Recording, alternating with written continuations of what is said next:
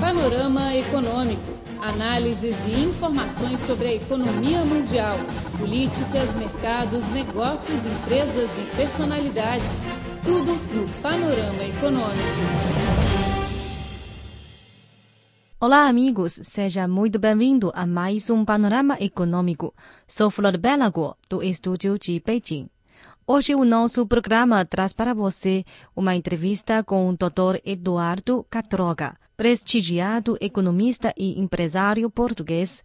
Ele também assumiu o cargo de ministro das Finanças de Portugal entre 1993 e 95 e é atualmente o presidente do Conselho Geral e de Supervisão da EDB. Recentemente, Eduardo Gatroga veio à China e deu uma palestra na Universidade de Estudos Estrangeiros de Beijing sobre a situação econômica europeia. No evento, o ex-ministro concedeu uma entrevista exclusiva à nossa emissora, analisando detalhadamente as situações econômicas da Europa e de Portugal, os principais desafios e as medidas Além disso, também falou sobre as relações comerciais sino-portuguesas, as cooperações internacionais em capacidade produtiva, o investimento das empresas chinesas em Portugal, etc. Hoje vamos ouvir a primeira parte da entrevista, ouvindo a excelente análise do professor Eduardo Catroga sobre a economia europeia e portuguesa. Panorama Econômico, seu boletim informativo. Olha, a Europa é um dos grandes blocos, espaços económicos mundiais, representa cerca eh, de 25% da riqueza anualmente produzida no mundo, com 7% da população, e tem um modelo eh, social bastante avançado, ao ponto de, eh, de representar 55% das despesas sociais no mundo. Portanto, a Europa tem um modelo político-económico avançado, mas tem tido, eh, nas últimas décadas, um afrouxamento, uma, uma, uma redução da sua taxa potencial de crescimento económico. E, portanto, o grande desafio da economia europeia é criar uma nova, um novo dinamismo económico, no sentido de, de a Europa inverter a tendência de declínio relativo que tem tido nos últimas, nas últimas décadas, duas, três décadas, eh, aumentando a sua produtividade e passando a ser globalmente uma ganhadora da globalização. O processo de globalização das economias uh, não é homogéneo. Há países ganhadores e países perdedores. A China tem sido um país ganhador, Assim como na Europa existem eh, países ganhadores, nomeadamente a Alemanha e os países do norte da Europa. Portanto, um grande desafio da economia europeia é saber aproveitar os seus pontos fortes, o know-how acumulado na Europa em termos tecnológicos, em termos de gestão, aproveitar o potencial, o potencial do seu grande mercado interno, eh, da sua grande capacidade de investigação e desenvolvimento no sentido de melhorar a produtividade total dos, fatores e crescer mais de uma forma sustentada uh, nos próximos anos. Uh, num ambiente de cooperação internacional com todos os blocos económicos e aprofundando as relações económicas no, no, campo, no campo da parceria que está a ser estudada, a parceria transatlântica de investimento e comércio, entre a Europa e os Estados Unidos, como também aprofundando cada vez mais a parceria estratégica entre a Europa e a China. Uh, portanto, o grande desafio da economia europeia para os próximos anos será retomar um processo de crescimento económico sustentado, reforçando a estabilidade financeira do euro e criando condições para que os países em dificuldades eh, como no caso da Grécia, uh, ultrapassem essas dificuldades, por forma a que a Europa tire partido de todo o seu potencial de desenvolvimento em comparação com todos os blocos económicos do mundo. Você está ouvindo uma entrevista com Eduardo Catroga, ex-ministro das Finanças de Portugal e atual presidente do Conselho Geral e de Supervisão da EDB. Ele acabou de analisar a atual situação econômica europeia. A seguir, ele irá analisar a presente situação da economia portuguesa, assim como as perspectivas para o futuro. Portugal, uh, não há dúvida que uh, tem, tem, ao longo de, de, das últimas décadas, progrediu bastante. tem passado por períodos de expansão económica, por períodos de abrandamento da atividade económica e por períodos de recessão. Foi um período de recessão forte, foi o período de 2011, 2012, 2013, em que houve uma queda da riqueza do país que atingiu os 9%. Foi menos que a Grécia, que atingiu os 25%, eh, mas foi realmente uma recessão profunda que aumentou a taxa de desemprego e que eh, teve a sua origem em fatores estruturais e fatores conjunturais. Fatores estruturais, na medida em que eh, Portugal fez as, a, a tempo, atrasou-se no processo de reformas económicas e, e, portanto, adotou um modelo de crescimento económico em que uh, a produtividade e a competitividade não foram os motores desse crescimento. Portanto, Portugal teve um desafio de melhorar a produtividade e a competitividade. Depois do período difícil que, que atravessou 2011, 2012, 2013, em 2014 iniciou o processo de recuperação eh, já teve um crescimento positivo da riqueza e as perspectivas para 2015 é que há uma aceleração do ritmo de recuperação da atividade económica, eh, portanto já se prevê um crescimento de 1,6% em termos reais, que é duplo daquele que se verificou em, dois, em 2014, ao mesmo tempo que durante este período Portugal conseguiu corrigir um, um desequilíbrio financeiro muito importante que era o seu déficit externo. Portanto, Portugal conseguiu passar de uma situação negativa das suas contas com o exterior para uma situação positiva.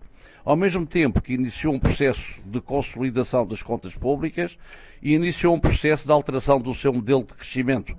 Um modelo de crescimento mais baseado nas exportações, exportações cada vez mais com maior conteúdo uh, de tecnológico e, e, e, de, e de inovação, e, portanto, neste período, as exportações portuguesas, que em 2008 representavam 28% do PIB, isto é, da riqueza anualmente produzida, representam neste momento 40%. Portanto, as empresas portuguesas, eh, para além do período difícil eh, que, que atravessaram, as sobreviventes estão mais saudáveis, exportam mais e, e são mais competitivas. Uh, portanto, o grande desafio da economia portuguesa é aproveitar este momento para, para consolidar as suas contas públicas, consolidar as suas reformas económicas, as suas reformas estruturais, no sentido de, acelerar o processo de revitalização do seu, do seu tecido produtivo. Portanto, temos hoje já casos de sucesso empresarial em todos os setores da economia, desde a agricultura, à floresta, às atividades ligadas ao mar, a certos segmentos da indústria transformadora, no turismo, nos segmentos de valor acrescentado, como as tecnologias da informação. Portanto, um grande desafio da economia portuguesa será continuar este processo, consolidar este processo de recuperação e passar eh, a taxa de crescimento económico, não uh, para o nível dos 2, 3% a prazo, uh, porque precisamos de criar condições para a retoma do emprego, para a diminuição da taxa de desemprego, e porque o desemprego ainda está muito elevado na economia portuguesa, cerca de 10, 11% da população ativa, o que é muito, e portanto é outro grande desafio, como é que conseguimos atrair investimento produtivo nacional e estrangeiro, por forma a aumentar as iniciativas empresariais de qualidade, aumentar a produtividade, a competitividade e o emprego.